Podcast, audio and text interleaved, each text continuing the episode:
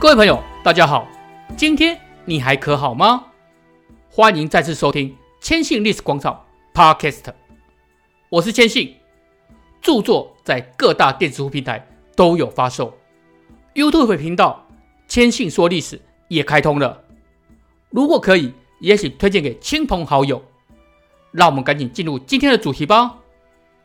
最近日本有部新的日剧《特回》。不良债权特别回收部，主演是以前以肌肉为卖点的伊藤英明，他最有名的就是海猿系列的连续剧与电影。不过这不是重点，这部连续剧的背景是日本经济泡沫破灭后，日本银行为了收回不良房地产贷款，组成不良债权特别回收部。对手除了一般人与公司外，最麻烦的就是极道组织。说到日本经济泡沫，很多人都会想到失落了十年、二十年，也会想到在泡沫破灭前，曾经豪气地说东京的地价可以买下整个美国。千信也记得许多纪录片，当时的人拿着万元大钞在街边拦计程车，完全就是一副纸醉金迷的景象。但是当泡沫一破裂的时候，所有人都陷入前所未有的悲惨境地。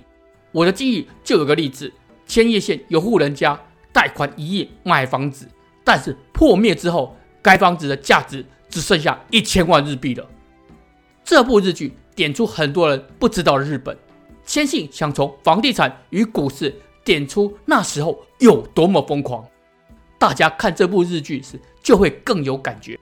当时有些世界与日本经济学家认为，传统经济理论在日本根本不适用。更点名说，日本是在创造新的经济规律。那个时代有多梦幻呢？到今天，许多经过那个时代的日本人仍是很怀念。包括跟现在的就业冰河相比，当时的毕业生完全不需要就业活动，还没毕业就被企业内定了，甚至优秀的人才还会预付半年的工资。现在的毕业生肯定会羡慕、嫉妒、恨。由于那时候日本。人人口袋钱多到不行，与今天极简风气截然不同。所有人几乎都染上奢靡的习惯，不仅日本国内，全世界都可以看到买奢侈品与不动产的日本人。买的时候有多夸张呢？这样说好了，大家都知道的奢侈品 LV 生产的包包，当时有七成是被日本女性买去的。日本男人由于高尔夫平民化。于是成群结队到海外去打球，甚至到海外旅行，顺便买当地的房地产。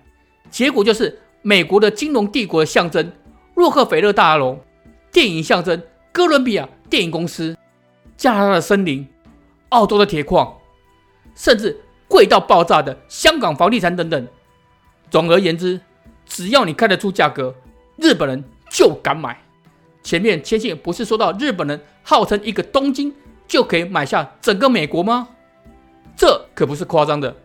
事情是因为一九八五年时，美国为了解决跟日本之间的贸易逆差，以日本需要美国的军事力量为后盾，半强迫的日本政府让日元升值。结果就是该年九月份，日本政府公布日后让他们后悔不已，堪称是代价最昂贵的广场协议。由于日元升值。使得日本国内的劳动力代价提高，就跟现在一样，企业改到劳力成本低的国家生产。当时日本大企业风行到东南亚设厂，国内呢，由于日元升值、低利率、税制改革等诱因，使得当时人认为日本似乎进入一个最好的时代。广场协议次年，日本最贵的东京地价直接暴涨一百二十趴，短短不到五年期间。日本城市的地价平均拉高两倍之多，这还是把中小型城市都算进去的结果。比方说，一九九一年东京平均每平两百四十二万日元，市区则是高达一千两百九十一万，这么离谱的数字。光是东京二十三区的总价就等于全美的价值。要知道，两者之间的面积差了一点五万倍之多。这才是最可怕的。在海外疯狂购买房地产的日本人，更喊出了 “We Buy American” 的口号。同时间，没有投入房地产的资金，通通跑到股票交易市场。和房地产一样，这些股票公司为了鼓励人们购买股票，更声称股票就跟房地产一样不会贬值，甚至社会上还出现了掩护景气、神无景气这样的现象。这里说一下掩护景气。熟悉日本神话应该知道天照大神，传说中众神开会完毕后，他们将岩石砌成天门推开，自此天照大神降临人间。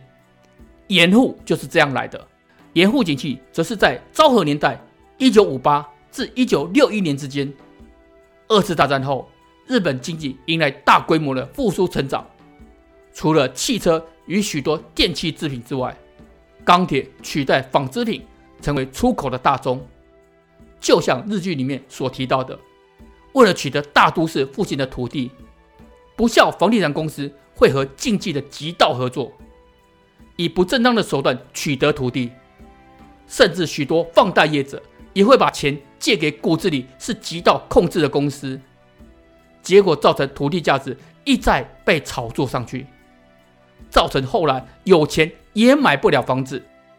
因为价格同样比天高，到这里民间开始鼓噪抗议，希望政府压制房价。同样，也不是所有人都支持景气永远好。少数学者认为，土地价格已经远远超过实际需求，日本经济将在不久的将来陷入衰退。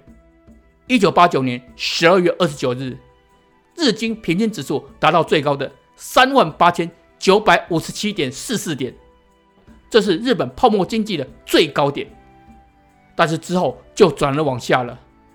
土地价格在一九九一年开始下跌，这是由于政府开始加征房屋税，使得房价就像拉肚子一样，成为史上最严重的房产泡沫之一。可以比拟的大概就是美国次贷风暴了，失落的二十年来。日本六大主要城市的住宅用地价格平均跌幅达六十五%，国民财富也大幅缩水。根据估计，大约损失了一千五百亿的日币，相当于日本三年的 GDP 总和。一般人我们就不说了。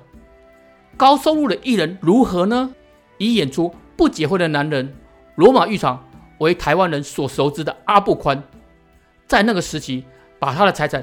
都投入在公寓泡沫破裂后，欠下高达数亿日元的庞大债务。自己表示曾有三年靠打小钢珠补贴生计，花了二十年，一直到二零零七年电影《超时空泡泡机》记者会中宣布，终于还清了所有的债务。节俭的态度还曾经被媒体报道。二零一七年进行牙齿矫正时，更向牙医杀价，以确认。健保给付的范围而成功降价，连还清债务的他都还是这样的态度，更何况是一般的日本人。即使二零一九年前日本经济开始有缓和复苏的情况，但是日本的房价与物价还是远不能与泡沫经济时期相比。根据记录，二零一七年东京与周边地区新住宅的平均地价是五千九百二十一万日元。远不及那个时代。不过，在这场疫情过后，恐怕又要停止好一段时间了。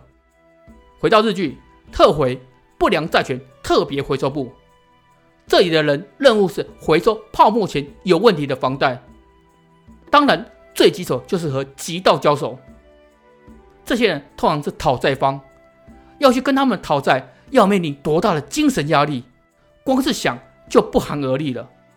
大家有兴趣就找来看看，那个泡沫破裂后的日本的绝望风气，绝对会让你印象深刻的。